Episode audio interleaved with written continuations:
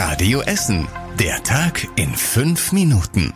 Am 31. Oktober mit Nadine Müller. Guten Abend. Heute ist Halloween und das bedeutet, es sind wieder viele verkleidete Menschen unterwegs. Der traditionelle Zombie Walk kann aber trotzdem nicht wie gewohnt stattfinden. Es gibt wohl Sicherheitsbedenken, sagt der Veranstalter. Stattdessen gibt es aber eine Demonstration. Radio Essen Stadtreporter Kostas Mitsalis hat sich unter die Zombies gemischt. Zunächst war ja ein Zombie Walk geplant, daraus ist nichts geworden. Aus Sicherheitsgründen hat die Polizei dann abgesagt. Dann sollte es hier eine Demonstration geben. Die gibt es auch. Die ist allerdings ziemlich überschaubar, so 70 bis 80 Teilnehmer. Ja, und die Route, die mussten die Zombies dann auch noch ändern. Der Veranstalter der ganzen Sache hier, der Dirk Busler, ist ziemlich enttäuscht. Wir sind mega enttäuscht, äh, weil unser Anliegen so überhaupt nicht transportiert werden kann.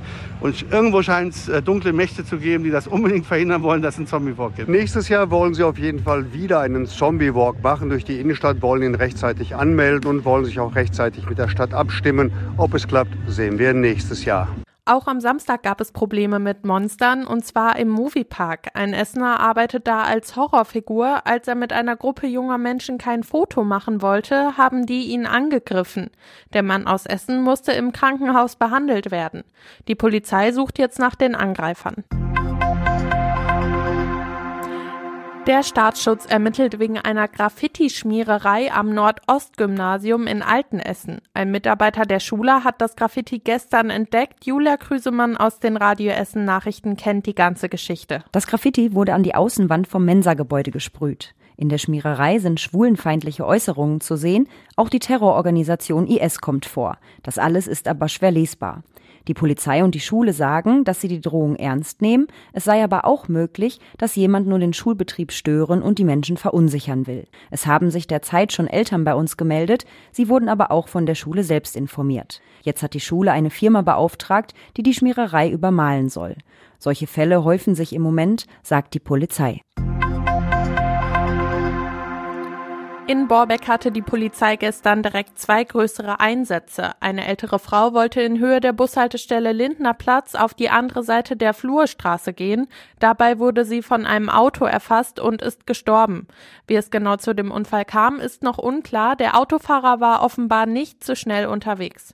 Auch am Bahnhof in Borbeck gab es einen Einsatz. Da hatte eine Frau eigentlich am Bahnsteig auf den Zug gewartet. Dann hatte sie aber plötzlich einen Schwindelanfall am Bahnsteig und ist ins Gleisbett gefallen. In dem Moment ist gerade die Bahn in den Bahnhof eingefahren. Der Lokführer hat aber schnell reagiert und sofort eine Vollbremsung gemacht. Der Zug kam kurz vor der Frau zum Stehen.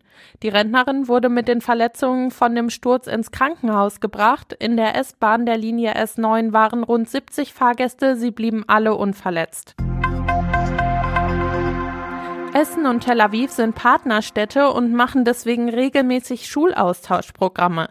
Der Krieg in Israel hat aber dafür gesorgt, dass eine Essener Schule einen Schüleraustausch absagen musste. 13 Jugendliche und ihre Lehrer von der Sekundarschule am Stoppenberg wären jetzt gerade eigentlich in Tel Aviv. Die Schüler aus Israel, die waren schon im Mai bei uns in Essen. Jetzt sind beide Seiten über das Internet miteinander in Kontakt. Dadurch erleben die Schüler aus Stoppenberg den Krieg wesentlich näher. Sie sind mitgenommen und es sind auch schon Tränen geflossen, sagt die Schule. Und das war überregional wichtig. Gaza ist die Hölle auf Erden. Mit diesen Worten hat der palästinensische Vertreter bei den Vereinten Nationen im UN-Sicherheitsrat auf die Lage im Gazastreifen aufmerksam gemacht. Israel hat eine Waffenruhe mit den Hamas noch einmal klar abgelehnt. Man dürfe gegenüber dem Terrorismus nicht kapitulieren. Und zum Schluss der Blick aufs Wetter. Heute Nacht könnt ihr auf dem Rückweg von der Halloween-Party keine Sterne sehen. Es ist nämlich bewölkt und kann auch zwischendurch mal regnen.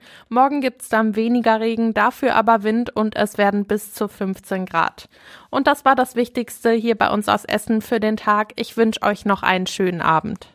Das war der Tag in fünf Minuten. Diesen und alle weiteren Radio Essen Podcasts findet ihr auf radioessen.de und überall da, wo es Podcasts gibt.